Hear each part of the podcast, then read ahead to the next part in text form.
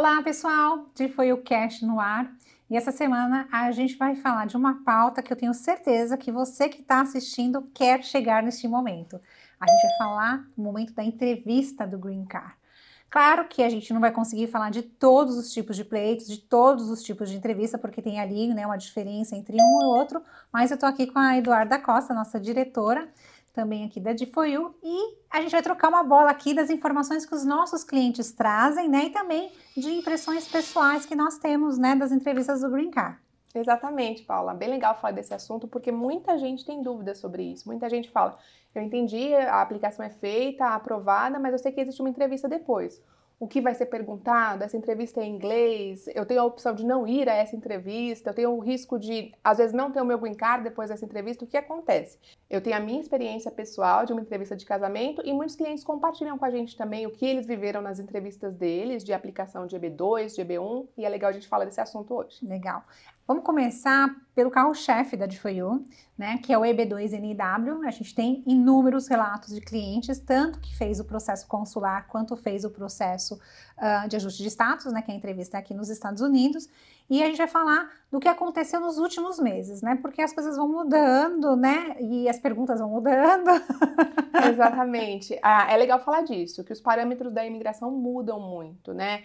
Uma questão relativa à admissibilidade, que é um fator que é avaliado na entrevista, que existia antes e não existe mais, por exemplo, a comprovação de renda. Lá atrás, em 2020, existia a necessidade de comprovação de renda. Aquela questão do public charge, quem está pesquisando e envolvido com EB2, lembra disso lá de trás. As pessoas tinham que fazer uma comprovação da renda mínima que elas tinham para vir para os Estados Unidos. Isso não existe mais, isso caiu hoje em dia, não existe mais esse formulário que solicita isso e existem outras perguntas que normalmente são feitas na entrevista. É legal a gente falar que para o EB2NW existem duas avaliações. A avaliação do pleito do I-140 é uma avaliação de mérito, em que os critérios vão ser avaliados e vai ser definido ali se aquele profissional é um profissional de interesse nacional e que tem habilidade excepcional ou advanced degree. Na entrevista, esse profissional já está aprovado.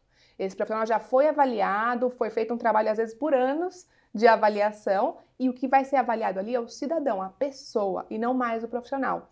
Aquela entrevista ela serve muito mais para avaliar o que eles chamam de admissibilidade, que é o quê? Você é uma pessoa boa? Você paga seus impostos? Você nunca cometeu nenhum crime? Você tem intenções genuínas? Você quer ser terrorista no país? Questões desse tipo que eles vão perguntar normalmente, muito mais para avaliar a pessoa, o cidadão, do que o profissional que já foi aprovado.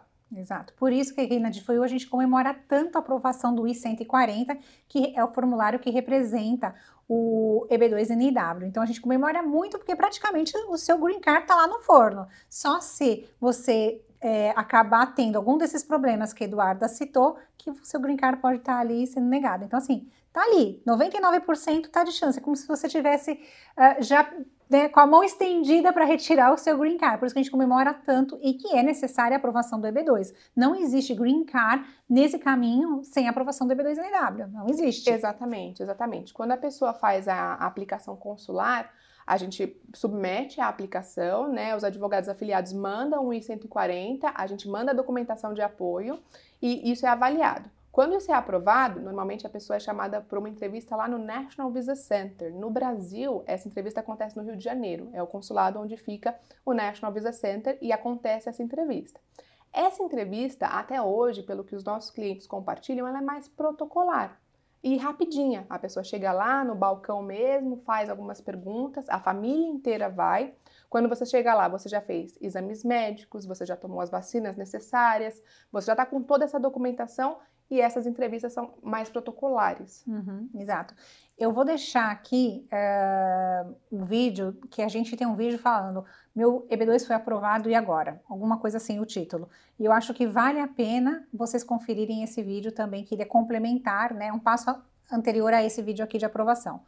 E falando em vacinas e em doenças, eu acho que é bom a gente falar sobre isso, porque isso contempla qualquer green card que você vai pegar aqui nos Estados Unidos, fala um pouquinho do, do que, que a gente tem, que a imigração fala que isso acaba impedindo o green card. Quais são as doenças? Legal, legal. Normalmente, antes de ir para entrevista, a pessoa tem que fazer a, os exames médicos e tomar as vacinas que são exigidas para já submeter um formulário que fala dessas doenças. Normalmente, as doenças que vão barrar a pessoa de conseguir o green card é, são as doenças que são contagiosas, que vão atingir a coletividade. É esse o princípio. Eles não querem barrar uma pessoa que tem uma doença grave porque ela vem fazer um tratamento aqui e isso vai ser custoso. Não é esse o motivo. Muita gente fala, ah, eu tenho uma doença autoimune, é por isso que eles não querem? Não é isso. É a doença que vai atingir outras pessoas. Normalmente, as doenças estão lá no site da imigração, as pessoas podem buscar, a gente pode até deixar esse link, mas normalmente são tuberculose ativa, que pode espalhar, lepra ativa, que pode espalhar, é, sífilis em estágio contagioso, doenças sexualmente transmissíveis em estágio contagioso. Existe uma, lista, uma lista, né, um rol taxativo de doenças que as pessoas podem consultar ali. E é isso que eles buscam quando se faz os exames médicos. E além disso, existem as vacinas que eles vão pedir. As vacinas são bastante normais: tétano, cachumba, é, sarampo, e agora tem a vacina do Covid também. É, eu me lembro que quando eu fiz as minhas vacinas, né, para o meu green card, eu cheguei lá e eu estava grávida na época. É, então eu mostrei as vacinas que eu já tinha previamente, por isso que é tão importante ter a carteirinha de vacinação lá do Brasil. Você pode mostrar normalmente, é, traduzida, a sua carteirinha de vacinação, mostrar o que você já tem. O que estiver faltando, que você não tiver a comprovação, você tem que tomar novamente. E eu não precisei tomar a vacina de tétano novamente porque eu estava grávida, e grávida eu não poderia. Então, se houver uma questão de saúde que te impeça de tomar alguma doença, como foi o meu caso, por, tomar alguma vacina, perdão, como foi o meu caso, por exemplo, normalmente o médico mesmo vai falar, oh, essa pessoa não precisa dessa vacina. Não é o caso, por exemplo, da vacina de Covid, a menos que haja uma limitação de saúde, normalmente a pessoa precisa tomar. Muitos clientes têm feito essa pergunta: é necessário tomar vacina de Covid? Não é necessário tomar vacina de Covid? No, na lei, né, há a exigência hoje da vacina do Covid. Sim, exato, isso é muito importante, né?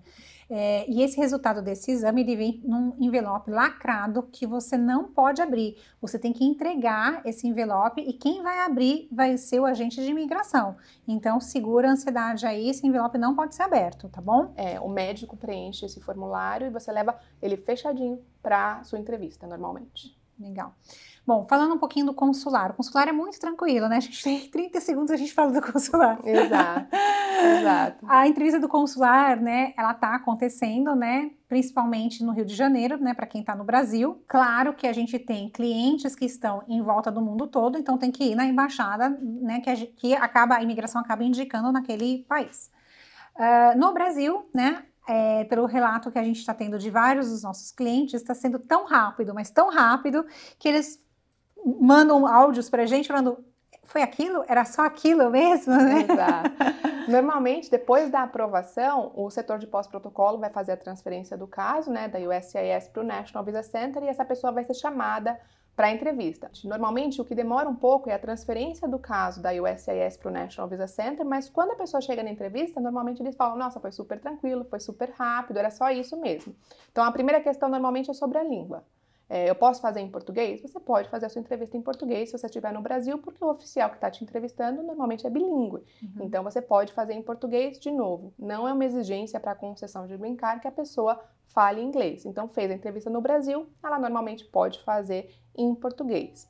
O que a gente tem de relato dos clientes que estão no Brasil é que eles chegam lá, eles levam toda essa documentação, então exames médicos, comprovantes de vacinação, é, documentos de antecedentes criminais, sub, submetem essa documentação. Na entrevista, o que eles normalmente perguntam são algumas questões familiares, então perguntam ali um pouquinho sobre o casamento, às vezes, perguntam, olha, o que você tem, tem intenção de fazer lá? Só uma confirmação, mera confirmação, deu tudo certo ali, você já tem a documentação emitida e sai de lá tranquilamente.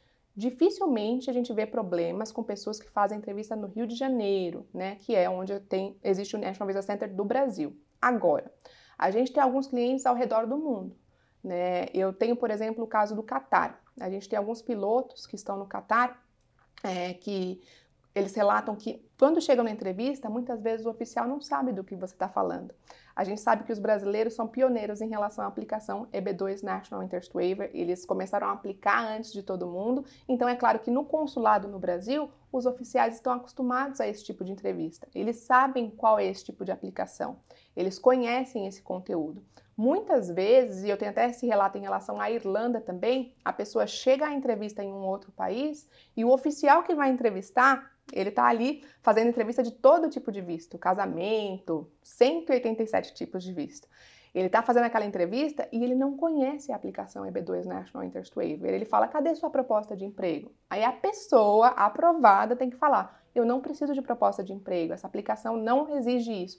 E muitas vezes as pessoas relatam que tiveram ali um hard time por desconhecimento do oficial que está entrevistando Sim. sobre o assunto. Então, esse é um ponto que é legal as pessoas estarem cientes. No Brasil, normalmente, a conduta é assim, mas nos outros países isso varia. A gente tem relatos sobre diferentes consulados, então a gente normalmente consegue orientar nossos clientes, mas só para deixar isso claro, que isso varia do local. É, eu acho que é importante, independente de qualquer lugar que você esteja, você ir preparado para lembrar aquele agente de imigração que o seu pleito tem um waiver, né? Você não precisa do empregador. Então, essa é a, a, a, a resposta que você precisa dar para o agente de imigração, né? Dele perguntar, mas cadê aqui o seu empregador? Que a gente já vai falar que isso é sobre o EB3, que ele deve estar tá confundindo isso. Quem, cadê a proposta? Cadê a carta do seu empregador aqui? E na verdade, você tem que falar, não, eu sou um EB2 NIW, não é só EB2, tá, gente? É EB2 NIW, porque ali tá o waiver, né? E ele tem que entender que você então não precisa de um sponsor, né? Que você tá. Exatamente, porque é legal a gente lembrar, o EB2 tradicionalmente era uma aplicação patrocinada, precisava de sponsor. A possibilidade de National Interest Waiver surgiu com a jurisprudência Mayor of Danazar em 2016. Então, quando o oficial vai fazer a entrevista, se ele não está acostumado, ele olha lá, EB2, é, sponsor, cadê a, a, sua job offer? Cadê a sua oferta de trabalho? Ele está despreparado para aquela entrevista, muitas vezes. Então, isso a gente já viu acontecer em algumas entrevistas, até aqui em solo americano, alguns clientes falando disso, falando que o oficial estava um pouco perdido, ele me fez perguntas relativas a casamento, a relação com os meus filhos, ele estava perdido, ele não me perguntou nada sobre o meu processo em si. Isso a gente vê acontecer. Porque, de novo, o oficial está acostumado a lidar com vários tipos de aplicação. No Rio de Janeiro, a gente tem aí uma exceção. É, mas assim, nada impede da pessoa ter o green card, é só um esclarecimento ali. Isso não vai falar que, ah, por causa disso você vai ser com o green card negado. É não. só é só ali esclarecer tranquilamente para o agente e né, seguimos em frente. É, não, nunca ouvi nenhum relato de um cliente da D4U que falou: olha, eu tive um problema, eu tive que sair de lá sem minha aprovação por conta disso. Simplesmente faz o esclarecimento e segue com a entrevista normalmente. Normalmente é bem tranquila a entrevista consular. Sim. Bom, vamos falar então um pouquinho da entrevista aqui em território americano, quando ela acontece. Exatamente, exatamente. Essa é a torcida. Agora as pessoas torcem muito para terem a dispensa da entrevista. Né? Muitas vezes, quando a pessoa é aprovada nos Estados Unidos, ela fez o ajuste de status, ela está aqui com o ajuste de status, com convocar, ela já está trabalhando. E se ela é chamada para uma entrevista, ela fica preocupada com o conteúdo que vão me perguntar. E por isso, muita gente tem torcido para haver a dispensa. A gente sabe que desde o começo da pandemia, alguns é, casos tiveram a entrevista dispensada. A USCIS simplesmente mandou uma RFE, um Request for Evidence, uma solicitação de novas é, evidências, pedindo antecedentes criminais, exames médicos, toda a documentação que seria questionada ali em entrevista, para eles avaliarem no papel e depois vem a aprovação já o encar pelo correio, a pessoa não precisa se deslocar, fazer entrevista nenhuma, melhor dos mundos, muita gente sonha com essa situação. Acontece? Acontece, acontece, tem acontecido bastante até. Mas não é um padrão de comportamento da USIS, pelo menos por enquanto. A gente espera que um dia seja, porque isso até economiza tempo para eles, né? É um procedimento bacana, mas muitas vezes existe a entrevista sim. E aí os clientes relatam outros tipos de pergunta quando eles fazem entrevista aqui. Sim, porque tem muito a ver também que quando você faz uh, a aplicação aqui, você ganha o Combo Card, que é a junção da autorização de trabalho com autorização de viagem. Então, ele já espera que, enquanto você está com o Combo Card, você já entrou no mercado de trabalho relacionado à área de atuação que você aplicou o EB2NW. Então, não dá para você chegar numa entrevista de, de Green Card e ele perguntar: ah, você é engenheiro, você está trabalhando na sua área, e você vai falar assim: ah, não, na verdade eu estou trabalhando no Uber. Não pode acontecer isso, porque ele pode falar: sinto muito então, quando você estiver pronto, você volta aqui, ou então ele pode simplesmente dizer: sinto muito, seu green card está negado. Exatamente, a gente já viu isso acontecer da pessoa chegar à entrevista nos Estados Unidos e a pergunta principal é o que você tem feito durante esse tempo, durante esses dois anos, às vezes três anos, que você está aguardando a sua aprovação com uma autorização de trabalho em mãos. O que você tem feito para cumprir, o plano profissional que você apresentou nessa petição. Então, às vezes, o enfermeiro, se ele tiver, por exemplo, já dado a entrada à revalidação do diploma dele, já começado esse processo, feita a prova do TOEFL, coisas desse tipo, né? Feito um processo de revalidação, ou melhor ainda, já está no mercado de trabalho em muitos casos, dentro da área de atuação, isso é muito positivo, porque ele vê que você já está cumprindo a finalidade da sua aplicação mesmo antes de ter o green card em mãos. Então, isso normalmente é muito positivo e é um ponto diferente da aplicação consular, que normalmente eles perguntam. Aqui a gente vê muitos clientes relatando isso. Me perguntaram o que eu estou fazendo com o meu convocar, me perguntaram como eu estou trabalhando. É uma pergunta muito comum. Então, é claro, os advogados afiliados sempre vão encorajar que a pessoa, quando está em solo americano, recebe o convocar, se coloque sim no mercado de trabalho, procure se aprimorar profissionalmente, especializar. Esse é um ponto que pode ser perguntado e é legal esse investimento na carreira, até porque essa aplicação foi feita para isso normalmente. E outro ponto que normalmente é perguntado é relativo ao status que a pessoa tinha antes de fazer o ajuste de status. Então, por exemplo, é, se a pessoa tinha um visto F, um visto de estudante, antes de fazer a aplicação, a gente vê muita gente relatar que perguntaram: ah, você estava estudando o que antes de fazer o ajuste de status? Quando foi que você decidiu fazer o ajuste de status? Essa normalmente é uma pergunta comum, né? mostrar, eu estava estudando, está aqui a, documentação relativa à escola, tudo isso normalmente é perguntado e é a diferença, eu acho, primordial que a gente vê entre o conteúdo das entrevistas que são consulares, GB2NW, e as entrevistas aqui em solo americano, quando o processo é feito com ajuste de status. É, eu acho que é bom falar que tanto consular quanto em ajuste de status, a entrevista, né, o, o agente de imigração, ele vai estar com o seu package. Então, sabe aquela bloco, né, aquele nosso pleito imigratório gigante, ele vai estar tá lá com ele. E ele vai estar tá ali folheando e ele pode te fazer perguntas também relacionadas ali com o seu pleito imigratório. Ah, então quer dizer que você trabalhou, sei lá, em São Paulo. Ah, você desenvolveu sua carreira em tal coisa. E ele vai querer que você complemente ali a informação, né? Tem que estar tá muito bem preparado e saber que ele pode fazer questões ao, relacionadas ao que a gente colocou ali, né? Os documentos que a gente provou ali que você tinha aquela experiência ou uh, o seu estado acadêmico. Pode parecer óbvio, mas uma das coisas que ele quer confirmar ali é que você é você mesmo. Então, normalmente ele está com a petição, ele quer ver, ah, essa carreira é sua mesmo, né? É, foi você que fez esse curso de engenharia, foi você. Normalmente é isso que ele está perguntando. Foi você. Então, me conta um pouquinho dessa experiência. Ele pode fazer essas perguntas. Ah, ah qual é o projeto mesmo que você tem para os Estados Unidos? O que mesmo você vai fazer? Então, a pessoa conhecer a aplicação que ela mesma fez e a carreira dela, é claro, ela poder falar da carreira dela é, parece óbvio, mas não é legal falar que isso pode ser perguntado. Falar de perguntas óbvias. A certeza que eu vou falar, né? Tem umas perguntas óbvias que todo mundo que já tirou visto de turista preencheu o formulário ali e teve que dizer se era terrorista, se vinha fazer contrabando nos Estados Unidos, né? Exato. né? E tem essa pergunta também na hora do green card para todo mundo da família. Exatamente, exatamente. Eu tive essa experiência, né, depois de ter feito todas as perguntas relativas ao meu casamento na minha entrevista, eles fazem essas perguntas protocolares. Você tem alguma intenção terrorista? Você tem envolvimento com algum alguma seita, algum grupo terrorista, você tem intenção relativa a grupos comunistas, coisas desse tipo, eles fazem essas perguntas que são protocolares, mas é importante responder certinho. Eu lembro que eles fizeram uma pergunta para mim é, se eu tinha a intenção de utilizar food stamps. E eu falei, claro que não, né? Porque eu fiquei surpresa com aquela pergunta, né? Então, é, eles fazem essas perguntas que são protocolares, mas é legal estar tá preparado para responder aí. Por mais que seja óbvio, é legal estar tá preparado porque vai ser feita essa pergunta, é feito um juramento antes. Então, por mais que seja algo relativamente tranquilo, se você não tem nada, se você não deve nada, é, causa nervosismo. Eu brinco sempre que na minha entrevista de casamento, meu marido americano, eu que estava sendo beneficiária, e ele estava super nervoso, porque é uma situação, você jura, né? É, faz um juramento antes, então é claro que causa um pouquinho de ansiedade, e todas as perguntas das pessoas normalmente procuram se preparar para responder. Sabe uma pergunta que eu lembrei? Que também eles fazem muito, é a pergunta para falar, para saber se você usou algum benefício do governo. E isso a gente tem que deixar bem claro que eles já sabem a resposta, né? Aliás, muitas das coisas ali eles já sabem a resposta, então não minta numa entrevista de green card. Ah, sim, é o famoso óbvio que precisa ser dito Exatamente, também, né? É. é. o famoso óbvio que precisa ser dito. As pessoas normalmente é, perguntam muito isso e, e, é o óbvio, né? Sim, se usou, gente, vai falar, usei. Por quê? Ah, não sabia. Se a coisa engrossar ali, você pode falar, eu, eu estou disposto a pagar um reembolso, posso fazer alguma coisa? né? Então, né, tem que responder com sinceridade, tem que responder com verdade para vocês não entrarem ali numa situação, né?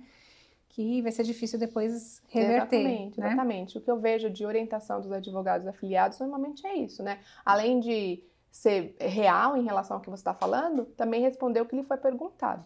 Exato. Tem uma coisa que eu gosto muito, né? Que às vezes as pessoas gostam de falar e eles às vezes também dão trela para a pessoa falar. Gente, se a pessoa perguntou que cor é o céu, vocês vão responder, o céu é azul, ponto. Não, vocês não precisam falar, mas tem dias que estão cinza, tem dias que estão com nuvens, tem dias que chove. Não, eles estão perguntando a cor do céu. Então não precisa complementar, não responde mais do que eles estão te pedindo. Porque numa dessas você pode fazer uma resposta ali que pode ser mal entendida e aí aquela entrevista vira outra coisa. É, como eu falei, o relato que nós temos não é de que as pessoas têm problema Sim. em entrevista, nós não temos. É, nenhum cliente que teve problema em entrevista em relação à concessão, até porque todas essas questões relativas à admissibilidade são avaliadas antes da pessoa ser, ser cliente da D4U, pelo menos é o que acontece aqui dentro, é o nosso Sim. procedimento. Então, todo o histórico, se a pessoa tem um antecedente criminal, se ela teve algum problema em relação ao visto dela, se ela já ficou irregular no país, sem status, é, entrou ilegalmente no país, tudo isso é detectado antes da pessoa firmar contrato e muitas vezes a gente nem firma um contrato. Então, nos, em relação aos clientes da D4U, eu conheço todos, sabe disso. Ninguém nunca teve problema em relação a essas questões relativas à admissibilidade. É, eu acho que é muito importante você falar isso, Duda, porque as pessoas às vezes falam assim: nossa, a D4U tem 99% de aprovados, porque é, é feita uma seleção muito rigorosa, porque é de interesse nosso que o cliente seja aprovado para a gente ter uma margem alta de aprovação. Então, infelizmente, às vezes a gente fala: não, não dá não agora, né, Duda? Exato. A gente acaba rejeitando muitos casos e muita gente no nosso e-mail aqui do info.deforyouusa.com fala, não, mas outro escritório aceitou meu caso, vocês não querem pegar? É, infelizmente, é, para a gente ter esses índices dos quais nós nos orgulhamos, a gente precisa ter ao, esse critério, né? Realmente não faz sentido para a gente ter um contrato de um caso que vai ser negado no futuro. A nossa ideia é realmente ter casos nos quais a gente acredita, tanto em relação à elegibilidade, que são as questões relativas à vida profissional, quanto à admissibilidade. Então, normalmente, se uma pessoa tem um currículo incrível, mas ela já ficou sem status no país, isso realmente é um caso. E precisa contar, né, gente? É. Precisa ser né, ah, transparente, sim. precisa contar. É, né? sim. É, normalmente é um caso que a gente não tem permissão para pegar. Exato. Então, eu acho que isso é um ponto muito a favor da DFOIU. Então, para quem você, você que está escutando a gente, se você falar, ah, será que a gente vai ser mais um número na DFOIU? Não, vocês não vão ser mais um número na DFOIU, porque a gente não está interessado em pegar pessoas que têm mínimas chances, né? A gente quer que a pessoa tenha de verdade a chance, porque é interesse nosso. E a gente tem em contrato a reaplicação principalmente quando o agente de imigração não entende, né? Às vezes o que está de defendido ali nega. Então a gente tem uma reaplicação. Se você pensar na reaplicação, a gente tem o tempo da nossa equipe gastando ali, trabalhando ali para um pleito que já foi pago. Então é nosso interesse que você seja aprovado. Então a gente vai fazer de tudo para isso, mas a gente passa por essa avaliação, né? O cliente passa por essa avaliação para que a gente tenha maiores chances, né? É, eu falo muito isso para os clientes, que a gente tem um índice de aprovação muito alto, mas não é mérito só nosso, é mérito dos nossos clientes, Sim. e aí o nosso mérito é escolher bem esses clientes, né? E orientar também, porque às vezes se uma pessoa não está pronta para uma aplicação no momento, a gente vai dizer isso e dizer, olha, existem tais possibilidades, a gente vai dizer isso, por isso que a gente sempre encoraja que as pessoas enviem essas informações para a gente no info.deforyouusa.com. O atendimento é bem personalizado e a gente vai conseguir dar esse direcionamento do que é possível e o que não é possível ser feito. Bom ou não, normalmente a gente é bem honesto em relação a esse é. feedback. E eu acho assim, o cliente ele tem que estar aberto a essa crítica, né? Uma crítica ali, tipo, não, você não está preparado ainda, a pessoa não pode se sentir mal, a gente está sendo sincero com ele. E a gente tem clientes que a gente falou, agora não, caso designer de sapato. Agora não, mas se você for atrás disso, disso, disso, daqui a pouco você é elegível. A pessoa foi, se preparou, conseguiu os documentos que ela precisava, voltou um ano depois, pronta, aplicou e foi aprovada. Sim, não, é, como eu sempre falo aqui isso nos vídeos quando eu tenho a oportunidade de falar, que tem é, clientes com os quais a gente tem relações de dois, três anos antes de assinar um contrato. Isso é muito normal, muito normal da pessoa se preparar para a aplicação, porque é um investimento e que a gente quer que dê certo. Isso. Para finalizar, eu só queria fazer um plus aqui dos vistos que a gente tem o sponsor, né, que é o EB2, que não tem o NW, e o EB3, né, que a diferença, né, Duda, é que ali naquele documento, né, quando você vai apresentar ali para o agente de imigração, você tem que ter a carta do empregador atualizada, oferecendo aquele trabalho para você que ele, né, se comprometeu lá atrás. Então, esse é o diferencial entre uma entrevista e outra, basicamente. É, eu gosto muito de fazer o paralelo com a entrevista de casamento, por exemplo. Quando você tem um sponsor, você está num outro tipo de casamento e você tem que mostrar que aquele casamento é real, aquele casamento é genuíno e que aquele casamento vai durar. Por isso que normalmente é, também é chamado de sponsor o cônjuge quando ele faz a aplicação, porque ele está te patrocinando ali pra, em relação à sua vinda. E é justamente esse vínculo que é comprovado nas entrevistas de EB2 sem o National Interest Waiver ou de EB3, esse vínculo empregatício, por isso que é necessário ter essa job offer. Duda, falando de casamento, eu sei que né, você fez o seu de casamento, tem alguma coisa que você fala assim, olha, meu, eu senti que foi diferente nisso? Olha, quando eu fiz a minha entrevista, é, foi bem rápido. Eu cheguei lá com o meu marido, eles pediram para levar as documentações antes, né? Toda a documentação comprobatória a, em relação à nossa relação, né? Então, fotos do nosso casamento, fotos nossas, é, fotos com a família, tudo isso a gente levou. Imposto de renda, contrato de aluguel que a gente tem junto, toda a nossa documentação junto, seguro do carro, tudo isso a gente levou. E foi engraçado que a moça, ela passa bem rápido na documentação, ela passava bem rápido olhando assim, e ela me fazia perguntas muito normais. Qual é seu endereço? Qual é o seu endereço? Qual é o seu endereço? É, onde você mora mesmo? Perguntava de novo. Onde você mora mesmo? É, qual é o sobrenome do seu marido? Que dia ele nasceu? E aí. Olha que essa pergunta não é muito boa. Não, e é justamente por isso que meu marido ficou nervoso. E aí, quando ela foi perguntar para ele, ela perguntou exatamente as mesmas coisas. Onde você mora mesmo? É, que dia você nasceu? Ao invés de perguntar que dia eu nasci. Coisas desse tipo, assim, só para bater realmente se aquilo era real. E foi até uma experiência legal, assim, de, de ter, entender ali. Porque por mais que esteja tudo certo, como eu falei, eu tava super tranquila no dia, mas meu marido, porque eu acho que quando você é imigrante, você já imagina que você vai passar por uma entrevista de, de green card. Quando você é americano, nasceu aqui, você não imagina nunca que você vai passar por uma situação dessa. E ele tava super nervoso em relação assim, nossa, e se eu esqueço o dia do nosso aniversário de casamento, né? E ela perguntou, o que você fez no seu aniversário de casamento? E a gente não lembrava. Então, coisas desse tipo, e tudo bem, sabe? Se é uma coisa que você não lembra, o que você fez. E só, foi uma situação legal, assim, para eu poder compartilhar com os clientes sobre entrevista de casamento. Aí tem perguntas variadas, assim. Eu já vi gente falar assim, olha, perguntaram se existia, se tinha teto, é, ventilador no teto né? Coisas desse tipo, né? Na cama de vocês, em cima da cama de vocês, tem um ventilador de teto, coisas desse tipo. Então, tem vários tipos de perguntas diferentes, mas foi basicamente isso. Muitas vezes, em entrevista de EB, alguns clientes relatam que eles perguntam em relação ao casamento também. Sim. Perguntam, ah, vocês são casados há quanto tempo? E fa podem fazer perguntas desse tipo. Então, só tá ciente que isso pode acontecer também. Legal. Bom, eu acho que basicamente, né, a gente falou bastante aqui. Falou. Falou. É um assunto bem legal, a gente tem várias experiências diferentes. Acho que é um vídeo que a gente vai ter que fazer mais conforme Sim. a gente tiver mais clientes contando histórias inusitadas, é. perguntas que acontecem. Mas acho que deu para fazer um panorama geral. Sim, vou dizer que todo cliente que passa por entrevista, né, quando eles mandam mensagem, acabei de sair, todo comemorando, tá? Eu falo para eles, manda um áudio, porque aí eu quero também sentir a emoção do cliente, né? E aí ele conta ali em detalhe como é que foi a entrevista deles e é um dos áudios que eu mais gosto dos clientes. É, mas de novo, a entrevista do EB2NW, pelo menos, não nos preocupa aqui. De novo, a gente avalia a admissibilidade antes. Quando eles fazem a entrevista, eu sei que dá um nervosinho antes, mas é só protocolar. Então é um problema ali que está resolvido rapidamente. A gente fica muito feliz quando a pessoa sai, está com tudo isso resolvido, é página virada. Sim.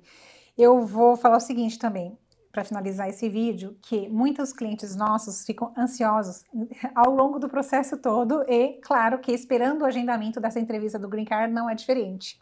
É, e eu acho que tem uma lição de casa ali ainda para ser feita. Às vezes o cliente fala, ai, Paulo, mas eu já fiz tudo. Não, tenho certeza que ainda faltam coisas ali. E muito em breve vocês já vão estar tá sabendo de uma novidade que a Difuil está trazendo para vocês, que vai complementar a vinda, né, para vocês aqui, vai organizar um pouco essa área migratória. Então, eu quero, se, se quando esse vídeo for ao ar, isso já tiver acontecido, eu vou deixar o link aqui para vocês. Se não, eu vou pedir para vocês ficarem acompanhando nossas páginas clica aqui no sininho porque tem um vídeo especial sobre essa surpresa que a gente vai fazer. Se inscreva no nosso canal, porque você que está aí esperando o Green Card, esperando a entrevista do Green Card, vai poder pensar em outras coisas enquanto essa entrevista não vem, né, Duda? Exatamente, novidades muito bacanas estão por vir. É isso aí, pessoal. Semana que vem tem mais de Foi o Cast e eu espero vocês. Até mais. tchau. tchau. tchau.